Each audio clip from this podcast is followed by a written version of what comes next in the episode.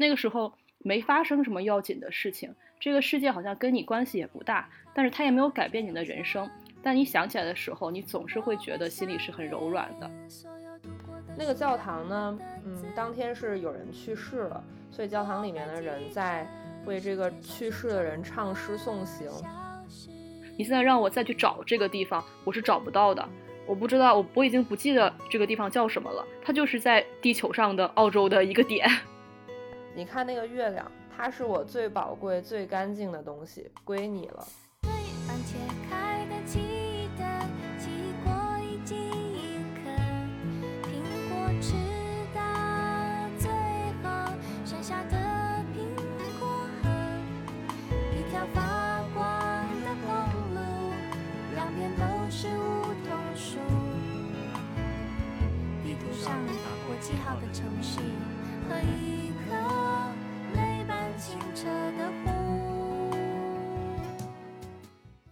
大家好，这里是几乎正常。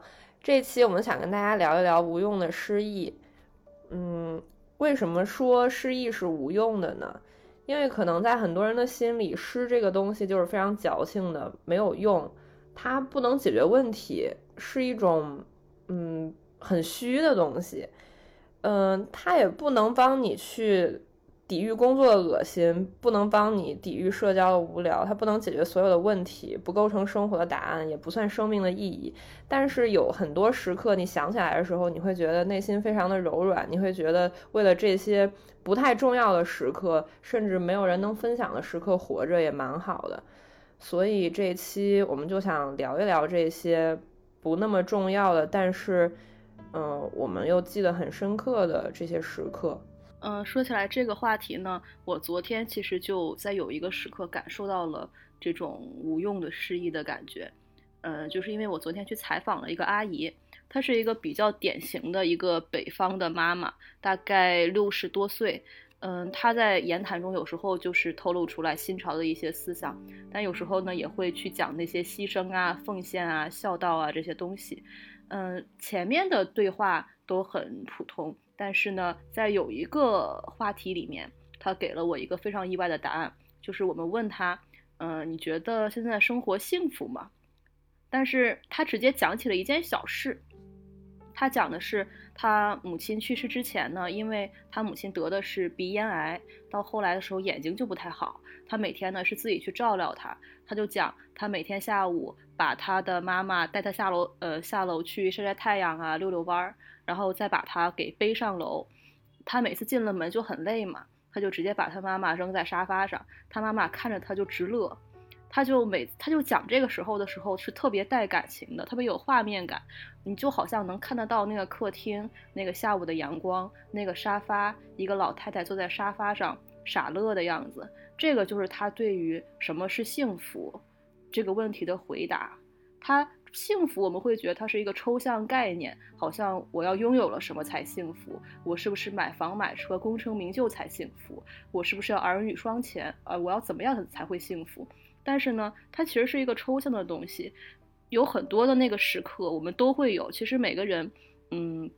可能都会感觉得到，但是大家去羞于表达。很多人大概都有这种体验，在半夜三点发了条朋友圈，过一会儿觉得不妥就删掉了，或者第二天觉得不妥就删掉了。但是这种时刻有很多时候我们不知道是为什么，它不是你那个人生的重要的转折点，并不是说你这个时候考上了大学、结婚了、生孩子了，不是这些时刻，它可能是你某一个清晨突然莫名其妙看到一个小狗肚子上的一个绒毛。或者是你想起来有一次你闻到了一个雪山的气息，你推开窗户看到远处的雪山，那个时候没发生什么要紧的事情，这个世界好像跟你关系也不大，但是它也没有改变你的人生。但你想起来的时候，你总是会觉得心里是很柔软的，你或许会甚至想流眼泪。我觉得我们这次想聊的就是这样的一些时刻。嗯，刚才偶像说的阿姨和妈妈的事情，让我想起来。我之前特别喜欢跟我妈一起去买菜，嗯，早上的菜市场呢就非常的新鲜，非常的热烈，嗯，每一个大爷大妈都像在战场打仗一样，他们会为了一颗青菜便宜两毛钱去斤斤计较，但这种斤斤计较是非常可爱的。然后呃，你的鼻子能闻到各种各样的气味，有一些是蔬菜的，有一些是香菇或者蘑菇这种菌类，嗯，还有一些生肉的味道。就是整个菜市场的状态非常的激烈，大家为了嗯做一顿中午心里的这个饭，就会去自己去平衡要买什么，然后进行一些目的性非常强的选购，然后在这个非常激烈的这种状态之下，然后我和菜市场里面的一只流浪狗就很无所事事的在观察大家，我觉得这个状态就非常的好。嗯，当我在发呆的时候，我妈会让我去帮她拎菜。虽然我嘴上特别的不情愿，但是如果让我选的话，帮我妈拎菜这件事儿，我愿意干一辈子。对我刚才说的就是这种时刻，有时候我自己就会很莫名其妙，我就会去想，我为什么有很多事儿我都忘了，很多话我都忘了，很多就真正重要的东西，可能也不是真正重要吧，就是大家看上去好像是重要的一些时候，那个时候什么感受或者怎么样我都忘了，但是有一些感觉没什么用，然后我自己都会觉得，嗯，为。我为什么会对这个时刻记忆那么深刻，而且在很多的时候会反复的想起来这个时刻？我觉得这个其实是挺奇妙的一种体验。嗯，不知道是不是每个人其实都会有这样的一种时刻，大家会不会把它给珍藏起来，反复的去想？反正我每次就如果我喝多了，或者是 在有的时候，嗯，每天在进行到一个比较感性的聊天的时候，我就其实很爱讲。这种时候，嗯，就比如说前一阵儿，我之前有一次工作结束之后，嗯，我从那个当时那个大楼里面出来，打算走回家。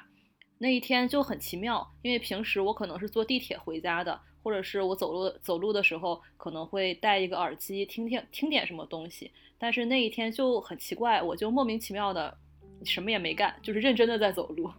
然后那条路是曹溪北路，不知道听众朋友们 有没有比较熟悉上海的？它是一个特别繁忙的马路，车水马龙的，经常堵车呀什么的。然后对面有一个呃，就是徐家汇那个天主大教堂，很很宏伟。那天差不多是大概五点钟左右，差不多要落日了。嗯，我就走到那个天主教堂的对面，突然它响起了钟声，我不知道这是一种什么仪式啊，是不是？是特殊的，可能在某个时间它都会响起钟声，但是呃，当那个时候我就突然停了下来，它那个钟声呢，嗯，我一直会，我一直很奇怪，是不是教堂里面的他们那个钟声还是什么？他们那个声音是很悠远的那种感觉，也不能说特别大，不是那种很吵闹，它是很低沉、很深沉、很悠远，就好像它从很远的地方传来，然后也能传到特别远的地方去。那个时候。周围很多人，有的人在等公交车，有的人在骑共享单车，有的人在走路，有的人在打电话，有的人带孩子，还是车水马龙的一个状态。但是就是我突然停了下来，嗯，我就很安静的就站在马路上，静静的听了一会儿这个钟声，然后夕阳那个时候落下来，我就觉得特别平静。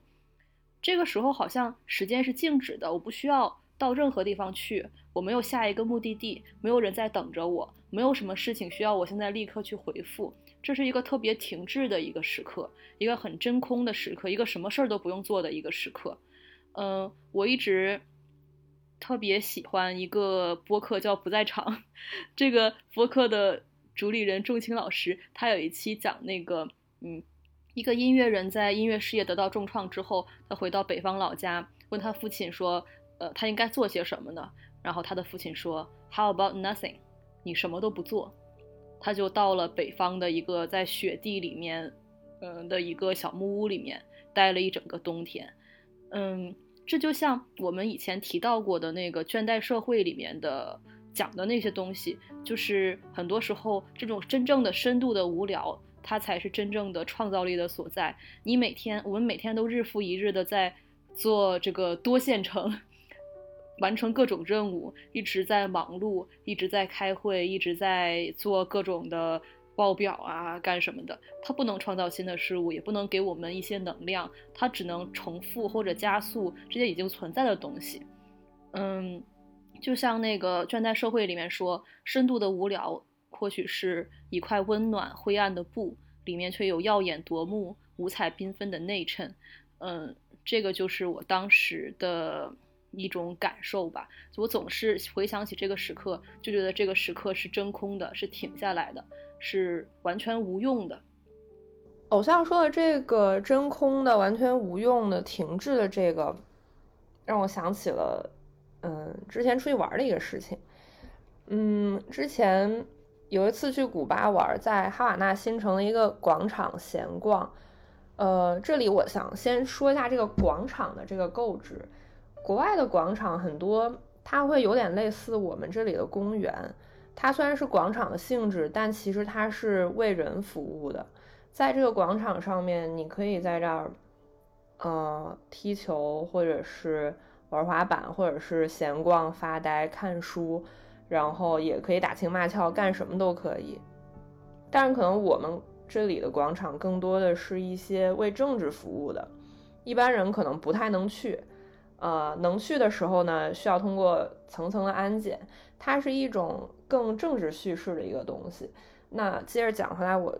当时去到这个广场，这个广场非常的宁静，在一片家属区的后面，嗯，有很多小孩在那块玩滑板。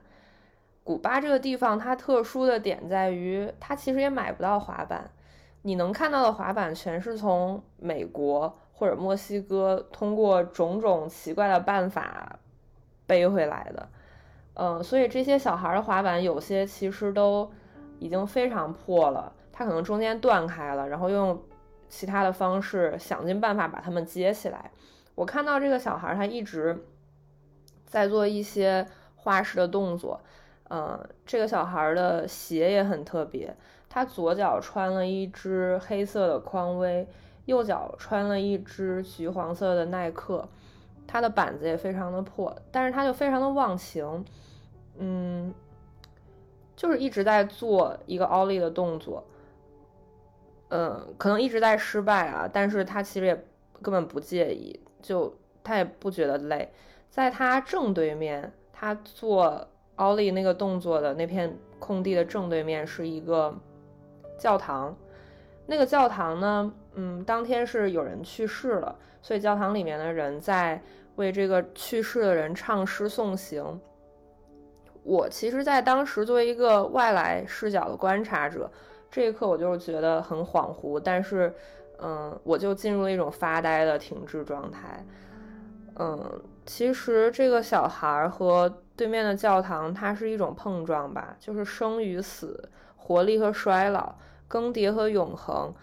嗯，在我观察到这一刻，他们交汇了，但是，嗯，这些好像矛盾的词，这些矛盾的状态，可能他们。一直都是从来没有分割过的，嗯，我觉得那个时刻特别的奇妙。他嗯没有给我带来什么所谓的价值，说我得到了，我看到这个就比中中了什么五百万还开心，或者是嗯我看到这个我就不看后悔，不转不是中国人，他不是这样的时刻，他根本就不重要。但我总是会想起来这个小孩的两双两只不一样的鞋。还有对面那个教堂一直唱诗的那种非常宏伟，然后又有点悲壮，但是大家又很平静、很正常的这么一个状态。我最近下载了一个游戏，我是一个从来不打游戏的人，这是我一个朋友安利我的，说这个游戏特别佛，不用升级打怪，呃，而且很治愈，我就把这个下下来了。它这个有意思的地方在于，它每个玩家在里面是互相看不到彼此的，你不知道彼此是什么级别呀，呃，是有什么装备啊，没有这个不存在这个。你如果想看到对方是什么样子，你就要用大用蜡烛去点亮彼此，但是还是不能说话。然后这里面的小人儿呢，你可以收集一些什么星星之类的，他会学做一些动作，你就可以跟着对方。你可以给他表演、表现这些动作，也就是说，你俩虽然不能说话，但你能跟他演个杂技。就是有一次呢，呃，那个游戏里面场景都特别美。有一天晚上，在这个游戏里面，我就碰到了另外一个玩家，我们俩呢也没有说话。那是一个晚上，嗯，有各种星河呀，各种那个灯光啊，很漂亮的一个景。呃，我们俩互相点亮了彼此，就能看得到了吗？他什么也没有干，他就静静地躺了下来，躺在这个草地上看星星。呃，由于我当时没有学会那个动作，我就静静地坐在那儿，跟他一起看了一会儿星星。我觉得这个游戏其实特别符合现代人的这种心理需求。呃，这游戏它其实也是可以一起玩的。如果你们想认识的话，你就赠送给对方一个蜡烛，这个蜡烛是里面的一个道具。有的人会不太舍得会给别人，呃，但如果你们互相给彼此赠送蜡烛之后，就可以成为朋友，你就可以拉着手一块儿在里面飞。这里面呢。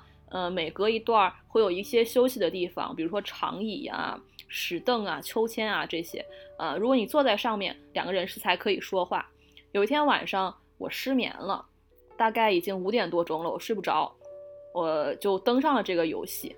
呃，遇到另外两个玩家，我们那天就很神奇，三个人没有去玩任何关卡，也没有去做任何事儿，就坐在一个长椅上。本来这长椅上只能坐俩人。有一个小人呢，就非要强行坐，结果还真坐下来了。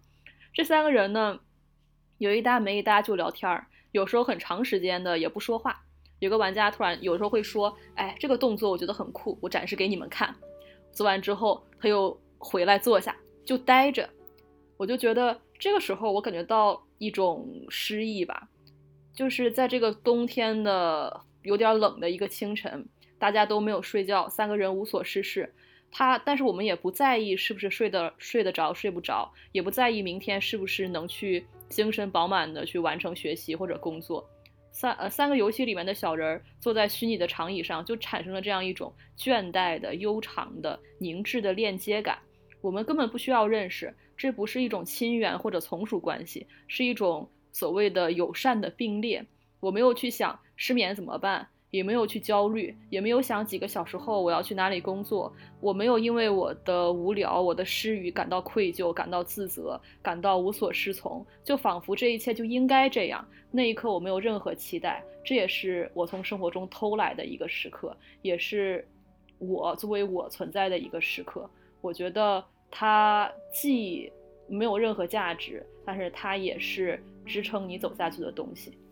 你刚刚说的这个，在游戏里面坐在长椅上面，大家什么都不干，看星星、发呆、无聊，甚至什么都不说的这个状态，让我想起来有一次，我和我的朋友去一个公园里面看云彩。呃，那是今年夏天的时候，当天呢，其实天气不太好，嗯，所以云彩特别的多，想要下暴雨的那种天气。我就躺在草地上去看很厚的云彩在流动。我当时觉得我是一只狗，是一只牧羊犬，那些云彩就是我要牧的那群羊。在那一刻，我觉得我拥有了这些云彩，那些云彩可能也拥有了我吧。嗯，过了一会儿呢，真的下了暴雨，这个雨特别特别的大，北方的夏天的暴雨，呃。然后我就从草地上站了起来，跟我的朋友一起去树下躲雨。那个树底下还站了很多，嗯，成年人，但是没有小孩儿。小孩在哪儿呢？小孩在雨里面。就是长大了之后，可能大家会说，呃，雨下很大，淋湿了会感冒，或者说淋湿了之后衣服粘在身上，或者鞋子湿掉了很难受。雨水很脏。就是我们会有各种各样的顾虑，不去淋这个雨，但是小孩根本不会在意这些。就是一男一女这两个小孩在那个小小的广场上面追逐，在暴雨里面转着那个雨伞在玩儿。我觉得这是一个特别诗意的时刻。就是我已经忘了小的时候在雨里面跑的那种感觉，然后也忘了那种根本不顾一切就是。呃，你不会在乎你湿没湿，难不难受，会不会感冒，你就是觉得很开心的那种时刻。那个雨下了多久，我就看了多久，因为我觉得他们真的好开心。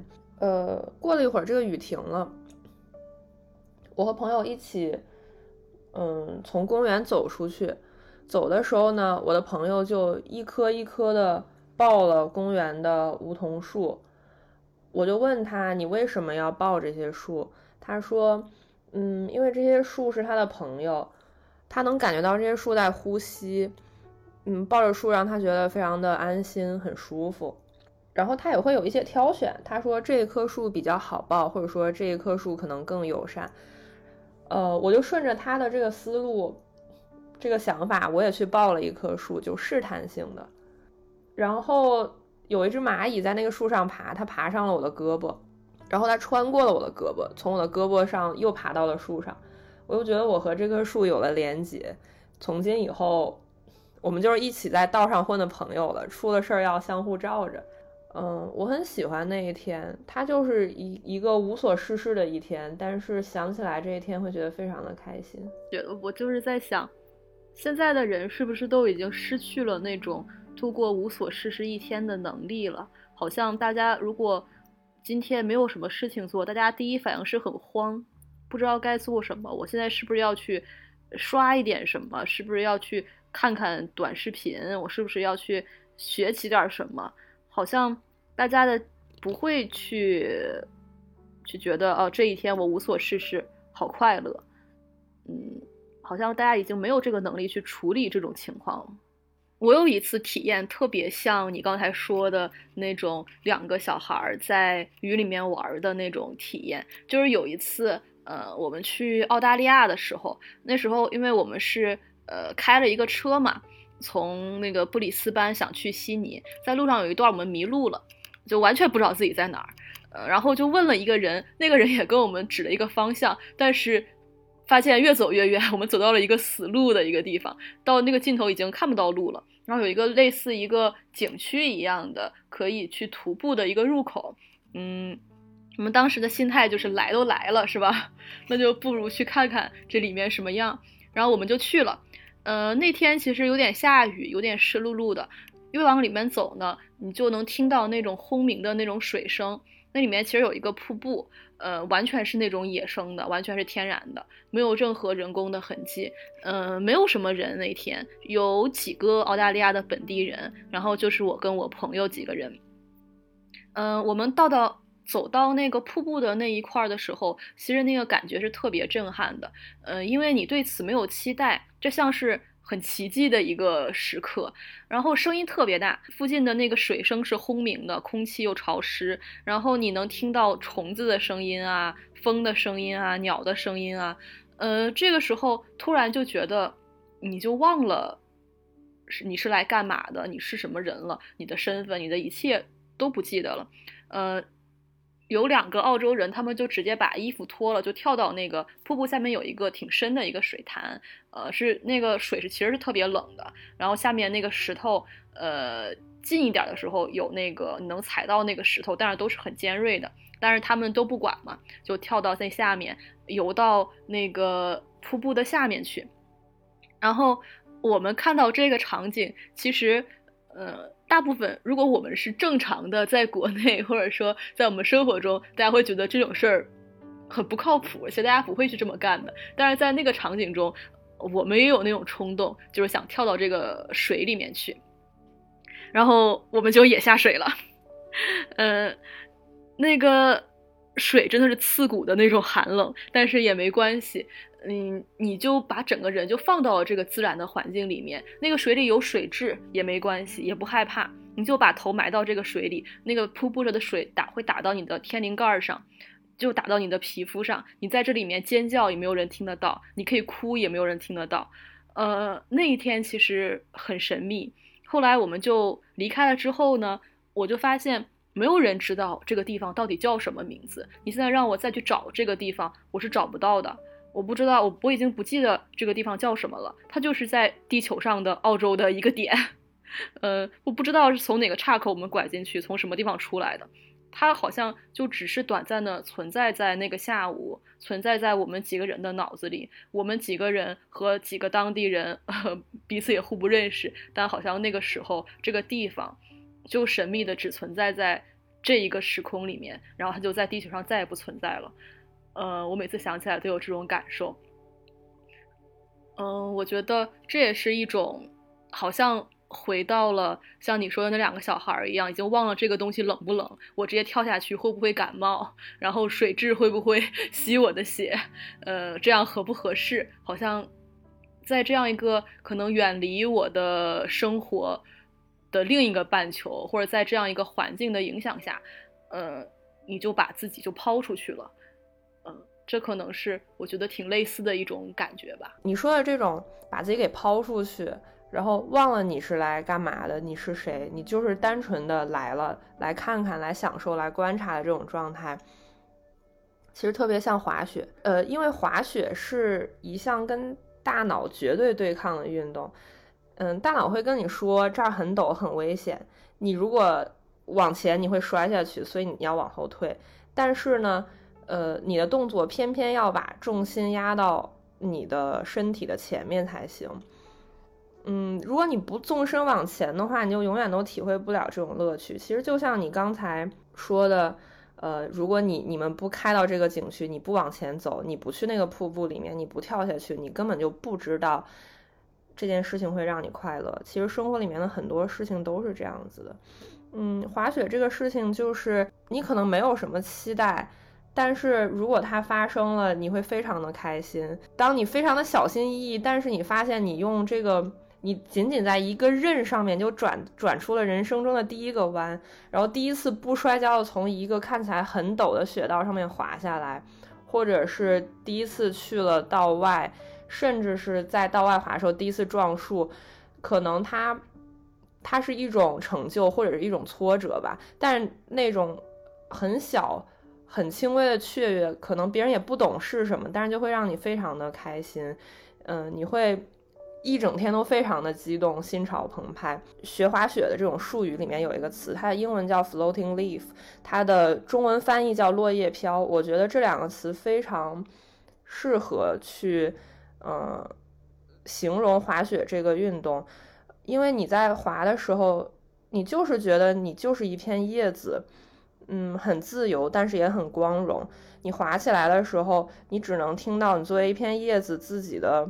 呼吸跟着雪板的刃的左右倒伏的那种起伏感，还有你耳边的山风，其他的你什么都听不到，你也想不起来，你不记得自己是干嘛的，你也不知道你的工作是什么，你想不起来你还惦记谁，或者你想不起来你还憎恶谁，你只是一直往前，嗯，这种状态非常的难得，它可能不是很宏大，但是它很有诗意。如果你想要去做一件真正忠于自己内心的事情，那可能只有你自己能去做，你也只能自己去体会。然后在这个过程里面呢，可能你就能发现一种诗歌的节奏吧，就是有长有短，有轻有重的这种节奏。我还有一个事儿特别想讲，呃，这个事儿是去年发生的，也是我觉得是我生命中让我觉得有平行时空这种感觉的一个时刻。呃，那天我去帮我朋友搬家，他家里面有一个很高很高的柜子，就是那种高到快要贴近天花板的那个样子。我在那个柜子的顶上找到一大摞东西，里面有各种笔记本啊、日记呀、涂鸦那种画册，还有工作的文件、机票，然后一些嗯感觉很文艺但是对焦不太对得准的照片，然后信件啊，甚至有护照的复印件，呃，这些呢，它都属于一个叫。Kitty 叫她 Kitty 啊，一个美国姑娘，她大概是十年前留下来的。呃，我那个时候就花了一下午就去研究她的这这堆东西，她各种胡乱的涂鸦呀，妈妈给她的信这些，呃，我就觉得这个很神秘，我跟她完全没有见过，没有任何的沟通，但是呢，我觉得我对她特别了解，从某个层面上来说吧。我觉得他这个人在当时写这种东西的时候，精神状态大约是不太好的，因为他的记录里面充满了各种孤独啊、埋怨啊，很别扭、很自我矛盾。嗯，他有时候会写一些话，呃，就比如说是为什么你想成为我？你睁开眼看看，因为你从来没有真正看见过我。就是呃，Why did you try to be me? But open your eyes, cause you never did see me. 然后有的时候他说，呃。我有一天会看有呃有一天有些人会看到这些东西，然后觉得我疯了。我不想让任何人去看到这些东西，并不是很工工整整的写的，都是很有的时候横的，有时候竖着的，有时候断句是很奇怪的。呃，我我花了很长时间去研究他的呃写的这些东西。甚至有一些拼写的错误，所以我不知道他是在怎么样的一个状态下去写的这些东西。呃，他有时候会说的一句话，呃，比如说他说，如果你已经是一个失败者了，就不再用面对成功的压力。嗯，就是 There is no pressure to succeed when you are already a loser。然后他写了很多东西，嗯，我觉得可能是在他当时那个时期吧，我，呃，我看他当当时大概二十四岁左右，呃，可能是那个时候他在上海做英语老师，那个他把自己这项行为称为逃跑，在逃避，嗯，我不知道他他有这么一段话，我不知道是不是写给他的父母和家人的，还是写的是另外的事情，但是他说。呃，我逃跑了。我想让他们知道，他们有多需要我，我的存在是多么的有价值。我的决定跟他们的感受毫无关系。我真是一个自我中心的婊子，是吧？然后他说，要爱我就是要理解我，这是我被憎恨的原因。他其实是，嗯，很别扭的。嗯，他说，那个，嗯。而且他有一些很隐喻的东西，他有一段是在说那个圣经故事叫什么来着？嗯，就是那个有一个儿子多年之后再回到家乡的那个故事。然后他回来之后，所有人都忘记了他离开的那个条件是什么。然后他那个呃写的时候字迹特别潦草，就开始很难以辨别，有的时候写着写着中间就断掉了。就像他写这一段的时候，他刚开始刚开始说那个 What's the name of the Bible story？呃，Where the sun returns home，嗯，然后这一段可能还是比较清晰的。然后他接着说，啊，那 Everyone forgets the shitty terms he left on，然后后面这个就已经很难以辨别了。他就会说 the 呃 she me she me 不知道什么东西 sun，that the fuck，what the fuck is it called？the something sun，他就会这样去写。然后后面呃又过了一小段，他又写了一句话，说无论如何，我永恒的回了家。Whatever it is, I am that son. 呃，internally coming home. 我觉得他写这些东西，嗯，就是一种很一种很敏感的一种思绪。呃，我其实不太知道确切是因为什么，呃，让他产生了这些想法。嗯，但是呢。在我在坐在那个房间里看这些东西的时候，我就能看得到，好像他这么一个人坐在那个椅子上吃饭，从那个浴室里走出来洗澡，头发滴着水，有的时候半夜在屋里喝醉酒，或者是在不知道是在什么样的情况下去画这些涂鸦。呃，他因为 Michael Jackson。呃，去世了，写了好多好多东西，而且画成了一个很迷幻的一个像年轮一样的形状。那个那张纸，我是绕了好多圈才把那段话读明白的。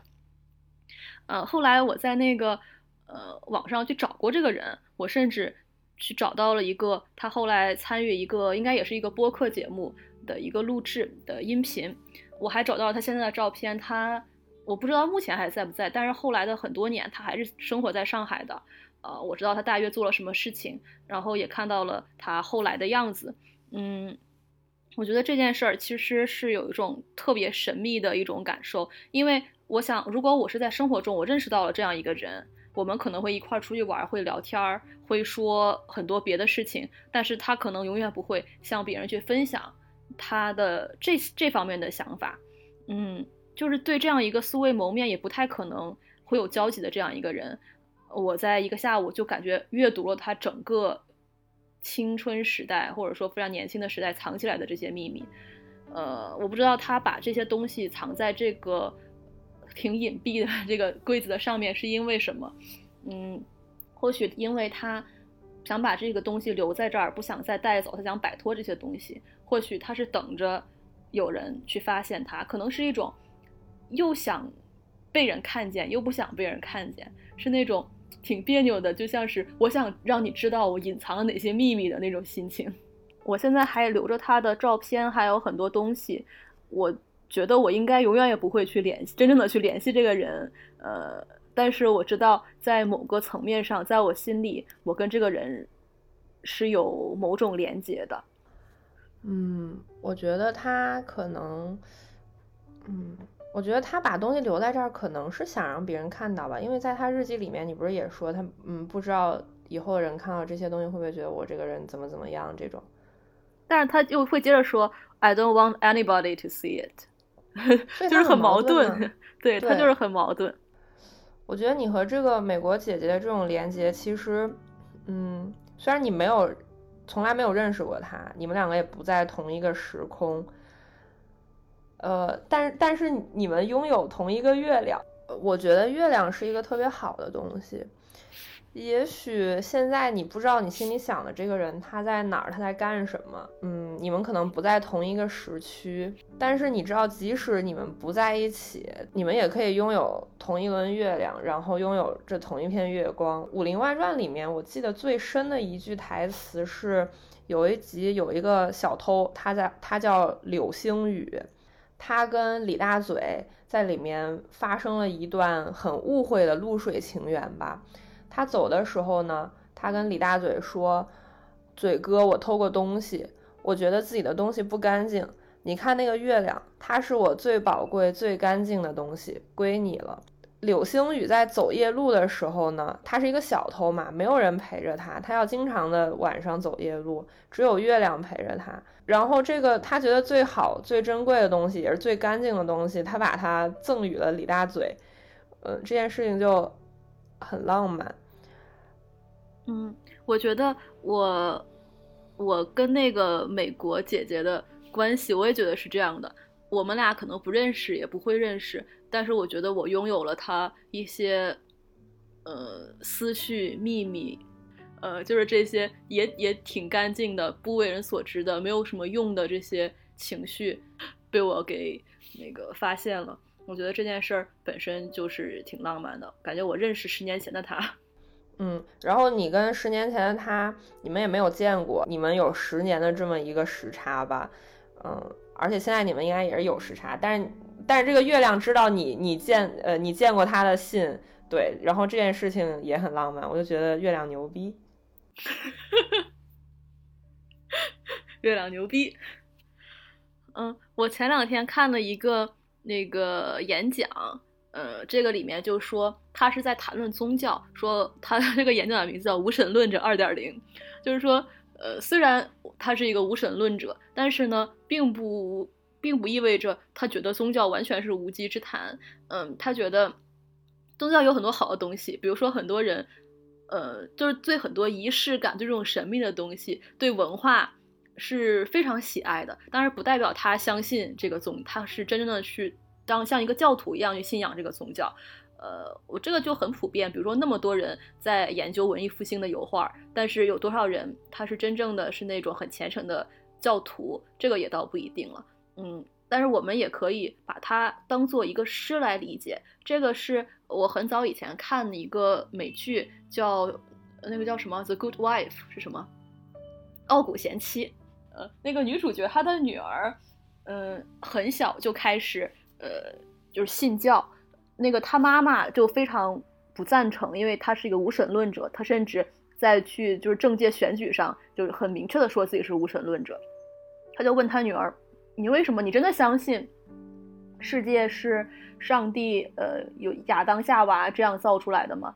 呃，他说：“这个相不相信没有关系，这就是像诗歌诗里讲的那种东西，你并不真的相信，但是这不重要。”呃，我觉得这句话过了这么多年，我都印象特别深。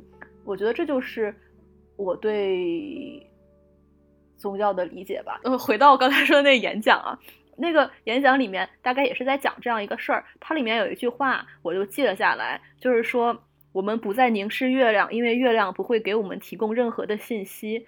呃，在我们这个时代，好像每时每刻，我如果不去获取点什么。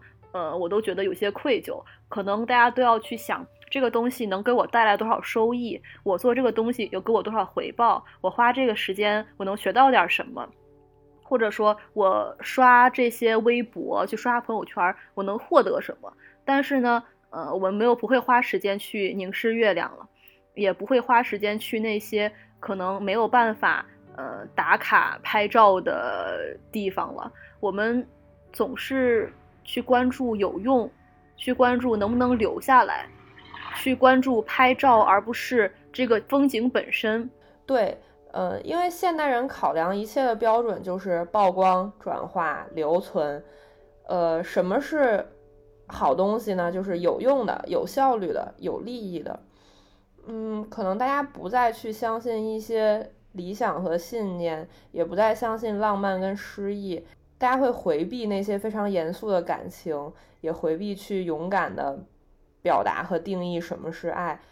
嗯，所以人就像机器一样，就其实特别没有意思。其实有的时候就需要一些这种诗的东西吧，因为可能诗它没有那么的精确，嗯，但是它它是有想象力的，精确的量化和算法，就像抖音和快手上面给你。推了无限的那种视频，他用算法去定义你喜欢什么，其实那是一种科学的暴政吧。他们没有办法计算那些非常微妙的、离题千里的、游离在系统之外的东西，但是诗可以给大家提供这些东西，就是用一种诗意的眼光去生活、去观察，我觉得是一种苟延残喘的方式吧。嗯，我觉得其实很多人现在。没办法停下来去感受这种诗意，是因为他们把关注都放在我身上了。每个人都在讲我我我，其实就像你去抱一棵树一样，就像你把自己交给自然，你跳到一个冰冷的水潭里面一样，就像你你在大雨里面追逐打闹一样，你就是这个时候你不会想的是我的身份合不合适，我这样子拍照好不好看，我的妆容是不是精致。我这样子有没有用？嗯，这个真正的我觉得失意这个东西，你是要某种意义上可以来讲，是你消灭了自我的，在这一刻，你的我是融于世界中的。当你把你的这个 ego，你的这种强烈的自我消解掉，你把自己抛出去，把自己交给世界，你去相信，去敞开，你去拉住别人的手，你跟别人一起一起躺在草地上，就看看星星，这也是。呃，我觉得这个才能真正的给予大家这种，嗯，被震撼，呃，然后一种真正的安全感和意义感吧。呃，如果你喜欢我们的节目，呃，希望你能把它分享给你的朋友。呃，也希望大家能在小宇宙的评论区跟我们互动。呃，因为据说这样能让我们 上首页。呃，使用苹果播客的朋友呢，可以帮我们在呃苹果播客这个系统里面打分，这样我们能获得更多的被推荐的可能性。对朋友们，因为两位偶像目前的变现方式主要靠上班，也就是说还处于一个为了生计奔波吃屎的阶段，所以为了我们节目的存续，如果你有余力的话，欢迎给我们打赏个仨瓜俩枣的。谢谢大家的收听，这里是几乎正常。你要相信你很正常。我们下期再见，拜拜，拜拜。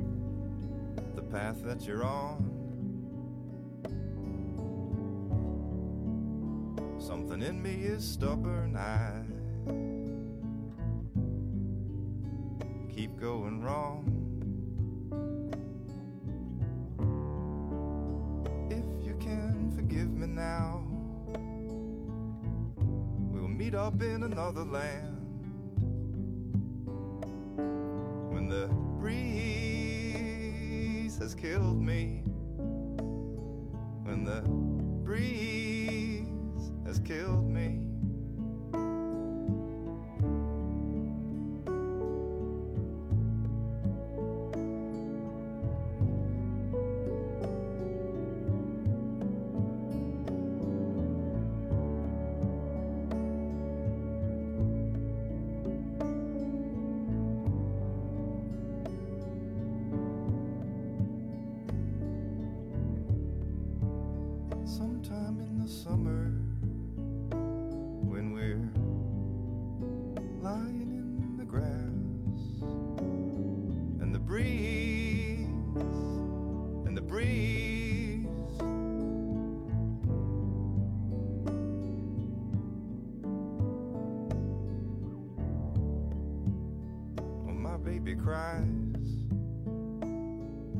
tired.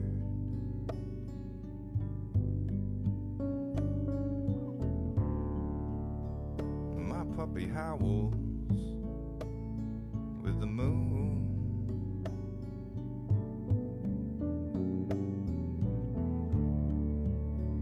You can never be sure of the people that you know when they don't want to show you their sadness.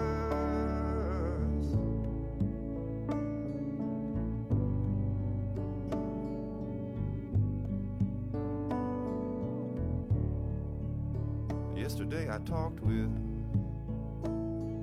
my father.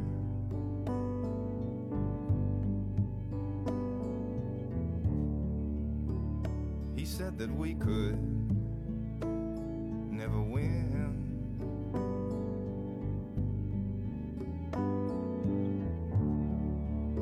It's so hard to tell